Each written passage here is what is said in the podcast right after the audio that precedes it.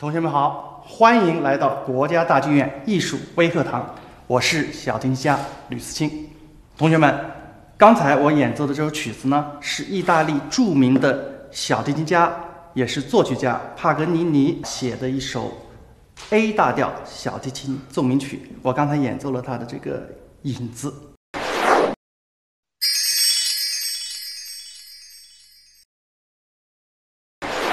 音乐界其实有好几个奥运会啊，不同的乐器有不同的这个啊自己的这个比赛。那当然有一些非常著名的啊，像有一些是综合性的，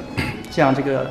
比利时的这个伊丽莎白女王啊大赛，像这个柴可夫斯基这个国际音乐大赛。那这种综合性的呢，一般它是有好几种乐器啊，有钢琴啊、小提琴啊、啊大提琴。那也有一些就是专门是针对单一乐器的，像法国的这个。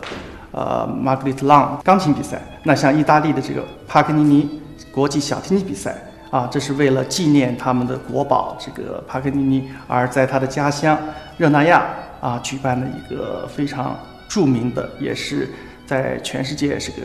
应该在音乐比赛当中水平最高的之一的这么一个国际大赛。我是在一九八七年啊，在我十七岁的时候去参加了这个比赛。那在比赛当中呢，非常啊。荣幸的获得了第一名啊！当时啊有些轰动的在意大利，因为我是第一个在这场这个大赛当中获得第一名的啊东方人。我还记得他们有一些文章的这个标题啊，其中有一个说是来自中国的帕克尼尼。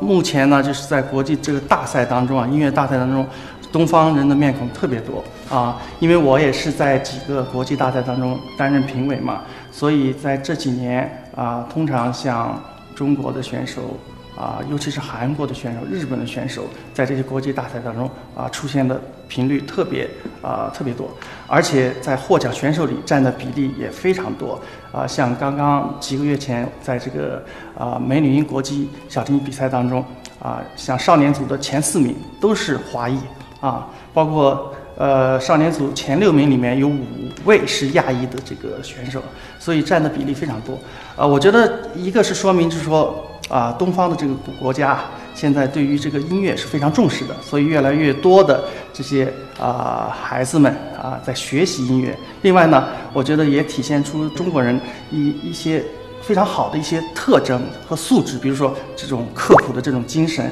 比如这种好学的这种精神。比如说是去接受和呃这个容纳其他国家、其他文化当中的精华的东西。其实音乐呢，更多的是要去呃启发小朋友，然后呢，应该去让他们更多的通过学习音乐呢，啊，能够知道。它其实会给自己带来很多的快乐啊，而不单纯是一种技术上的训练。当然你要训练啊，不是说你不能不练啊，你必须得练。但是呢，最终你要明白，就是说你练这个技术是为了什么？这个是最重要。就是你音乐，你学习音乐，你是为了什么？是为了表达一种什么样的这种情感？是为了给大家带来一种什么样的享受，对吧？我觉得这个其实还是蛮重要的。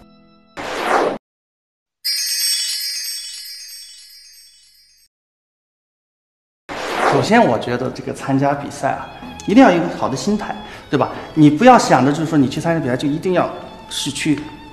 得名次或者去赢这个比赛。其实最重要的是说，能够在一种这个比赛的这种环境，高度紧张而且高水平选手当中较量的这种环境当中呢，如何能把你好的水平发挥出来？这个最重要，把你平时练习的这些啊成果展示出来。这是第一啊，我觉得，然后第二呢是说，你到了那其实是一个学习的机会，你从这些大师评委们当中啊给你的建议，你可以学到很多东西。那你从你的这些啊参加比赛的这些选手，你听他们的演奏，你也可以学习到很多东西。我觉得是一个学习交流的这么一个机会。那第三个，我觉得其实是一个对自己，应该是一个心理的一种啊锻炼，心智的一种锻炼。那如果比如说你在比赛当中，啊得了奖，它其实更多的是对你的一种自信心的一种肯定，这个很重要。就说哇，啊我本来觉得我是拉的还不错啊，但是我参加了这个比赛，那么多这些啊大师评委们给了我一个什么什么奖，或者是让我赢得这个比赛，哎，确实我我这么样去演奏，这么样去练习是对的，我要继续这么去啊努力。哎，我觉得这个就非常好。你在演奏当中呢，在你的音乐当中呢，就会多了很多的自信和一种自己个性的一种表达啊。如果你没比好，其实也没关系，对吧？哎，就是重要的是说，你是要从这个过程当中要学习到东西，哎，对你以后的这种学习呢，会有很大的这种帮助。国际大赛呢，通常它是要有很多的规定的曲目啊，那当然它是要有各种风格的这个曲目，因为它要衡量一个啊选手他的综合的音乐的这种素质的这个表现。那当然技术音乐都要很完美的有一种搭配。那像比如说像巴哈的。啊，作品巴哈的这个小提琴无伴奏的奏鸣曲组曲，在通常啊所有的小提琴大赛当中都是必必拉的一个曲目啊。那像帕格尼尼他的随想曲也是必拉的啊。那当然，帕格尼尼大家都觉得就是就说他的技术非常高超，而且他写的这个帕格尼尼二十四首随想曲，其实就是小提琴演奏的像里程碑的一部作品，把小提琴演奏技术完全的升华提升到另外一个啊层面上去了。啊，所以这个二四五随想曲呢是大家都要拉的，但是我其实想跟大家说的是，虽然二四五随想曲它很难啊，但是呢，其实你在越拉技术性的东西的时候，越应该有音乐性。我觉得这个是特别重要。有的时候有选手就是光顾着去，呃，响音拉没拉准，这个这个这个爬音拉没拉清楚啊，这个技术有没有表现的特别完美，结果拉出来的东西像白开水一样，一点都不能够打动人。通常我们说，你不要以技术去。压制人，而是要用你的音乐把人拽到你的心里。所以，我给大家、给同学们的一个建议就是，真正要把音乐的内涵表现出来，用音乐打动听众。欢迎收看国家大剧院艺术微课堂，我们下次再见。